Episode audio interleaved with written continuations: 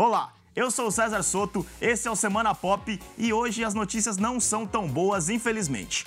Além da morte do lendário Stan Lee, eu vou falar sobre os artistas que perderam suas casas nos incêndios que atingem parte da Califórnia. Mas eu prometo que não é só desgraça entre os assuntos que bombaram essa semana. Tudo em poucos minutos. Se você gosta de quadrinhos, ou pelo menos dos filmes de super-herói da Marvel, ficou muito triste essa semana. Excelsior! Isso porque morreu o lendário Stan Lee, criador de personagens como Homem-Aranha, Homem de Ferro, Thor e Hulk. Ele tinha 95 anos e foi levado ao hospital na segunda-feira, depois de passar mal em sua casa em Los Angeles, mas não resistiu.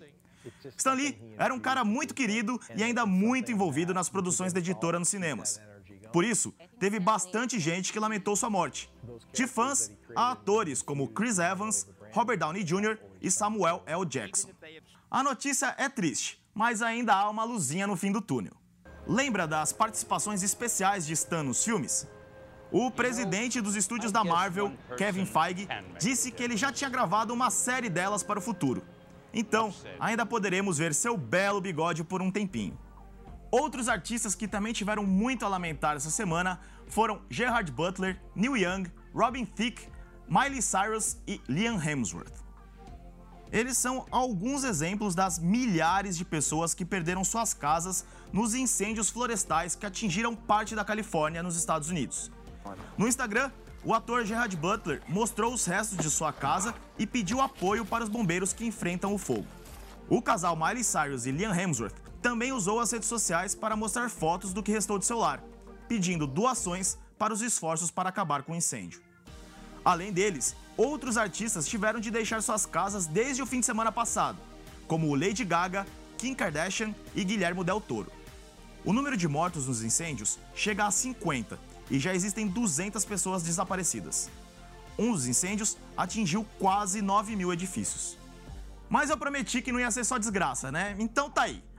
Em abril de 2019, os fãs de Game of Thrones conhecerão finalmente quem é o vencedor desse jogo. A HBO anunciou finalmente que esta será a data de estreia da oitava e última temporada da série, que adapta os livros escritos por George R. R. Martin. Com seis episódios no total, ela será mais curta que as demais, mas o canal também promete que cada um dos capítulos pode chegar a uma hora e meia de duração muito tempo para toda a matança que rola na série.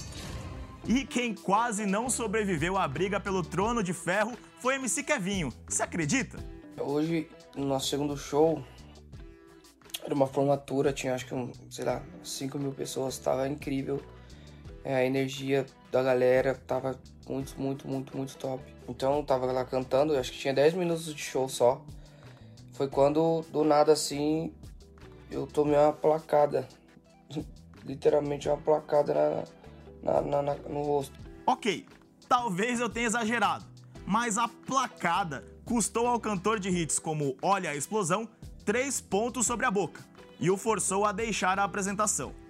Ele afirma que ficou chateado com o ocorrido, mas que o rapaz que jogou a placa de PVC pediu desculpas e que ele estava perdoado. Apesar de tudo, Kevinho sobrevive e manterá sua agenda de shows.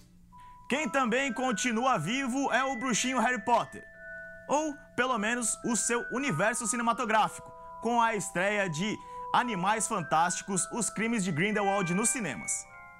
A sequência do filme de 2016, aliás, joga para ganhar de vez os fãs, com um monte de elementos tirados direto dos livros de J.K. Rowling.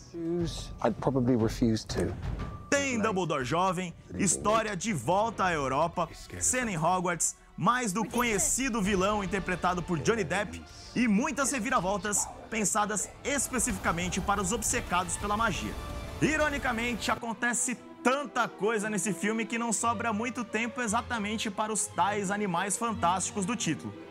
Bom, mas não dá para querer tudo, não é mesmo? Até a semana que vem.